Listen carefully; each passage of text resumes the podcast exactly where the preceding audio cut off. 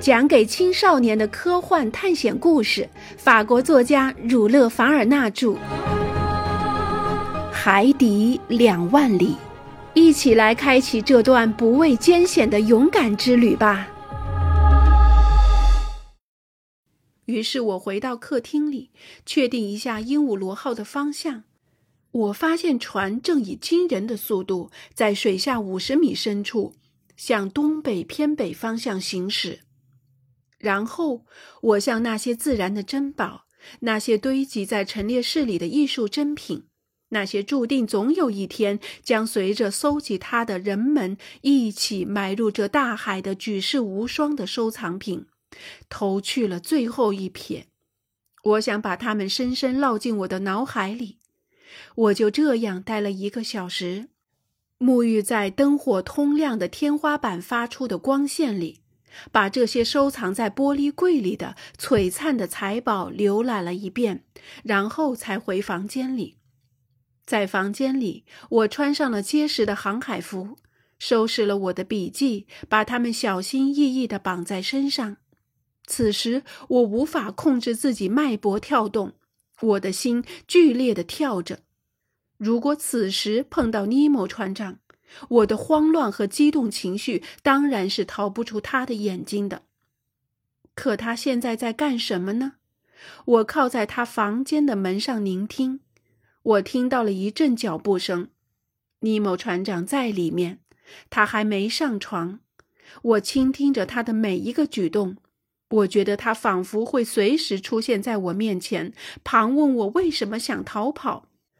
我老是觉得听到不断的警报声，而且我的想象力把这个声音夸大了。我这种感觉使我头胀欲裂，以致我思妇着：我还是最好走进船长的房间，面对面的看着他，用手势和眼光与他对视算了。这真是一种疯狂的念头。幸好我克制住自己。我躺到床上去，让体内的骚动平息一下。我的神经松弛了一会儿，但大脑仍然过度兴奋。我快速地回忆着我从离开亚伯拉罕·林肯号以来，在鹦鹉螺号经历过的所有快乐和不幸的事情：海下狩猎、托里斯海峡、巴布亚土著、搁浅、珊瑚墓地、苏伊士通道、桑多林岛。克利特岛潜水人，维多湾，大西洋城，大幅冰群，南极点，受困冰层，大战章鱼，海湾暖流的风暴，复仇号战舰，以及那被撞沉的战舰和他的全体船员一起沉没的可怕的一幕。所有这些事历历在目，仿佛是电影院后台那一幕幕展开的布景。而尼莫船长在这个奇异的境界里被无限的放大，他的形象突出超人，他再也不是我的同类，而是一个水中人，一个海底精灵。九点半了，我双手夹住自己的脑袋，以免它胀裂开。我闭上眼睛，我不愿意再想下去了。还有半个小时的等待，半个小时使我发疯的噩梦。这时，我听到了一阵朦胧的管风琴协奏声，那是一种难以形容的绝唱的哀乐，是一颗与世隔绝的心灵的真正的哀怨。我屏住气，全神贯注地聆听着，像尼莫船长一样沉浸在这把他带离尘世之外的恍惚的乐声中。突然，一种想法把我吓坏了。尼莫船长离开了他的房间，我仿佛看到他走到了我逃跑必经的客厅里，在那里，我最后一次碰到了他。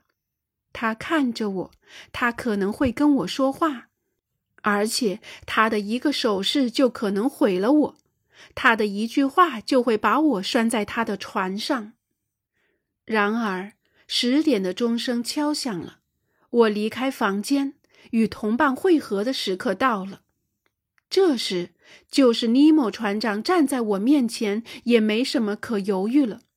尽管我小心翼翼地打开房门，我还是觉得我转动门链时发出了吓人的声响。这个声音可能只存在于我的想象中吧。我猫着腰穿过鹦鹉螺号船上的黑暗过道，我每走一步就停一下，以让我的心跳平息一下。我走到了客厅的角形门前，然后轻轻地把它打开。客厅笼罩着深深的黑暗，管风琴的和音微微的响着。尼莫船长就在那里，但他没有看见我。我甚至想，即使是灯火通明，他也会看不到我的，因为他全身沉醉在他的乐章里。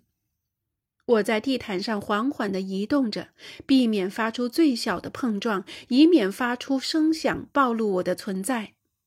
我花了五分钟才走到客厅尽头那扇朝着图书室的门。当我正准备把它打开时，尼莫船长叹息了一声，我吓得定定地站住了。我知道船长站了起来。图书室里的几缕光线渗进了客厅里，我甚至还模糊地看到了他。他双手交叉，静静地朝我走过来。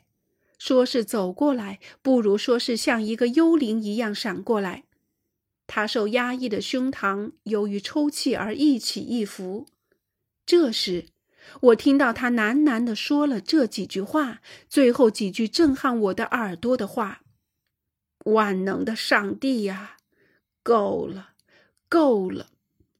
这难道就是从这个人的良心里迸发出来的忏悔吗？我感到一阵眩晕，急忙冲进图书室里，攀上中央扶梯，沿着上面的通道走到了小艇旁。我从入口钻进了小艇，我的两个同伴已经进去了。走吧，走吧！我喊道。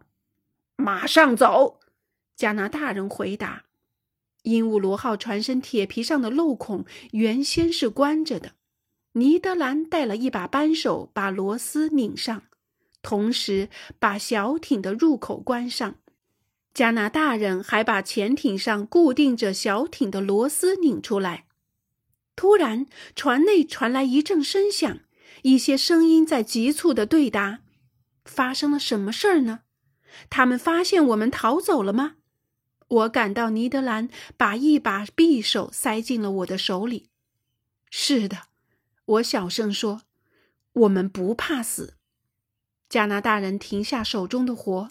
这时，我听到了一句重复了不知多少次的话，一句可怕的话。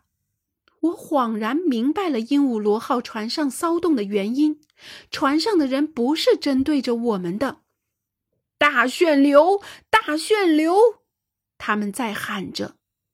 大旋流，没有比这更可怕的名字在更可怕的情形下传到我们的耳朵里了。这么说，我们处在了挪威沿海的危险海域中了。就在我们的小艇要脱离鹦鹉螺号船身时，鹦鹉螺号被卷入了旋流中吗？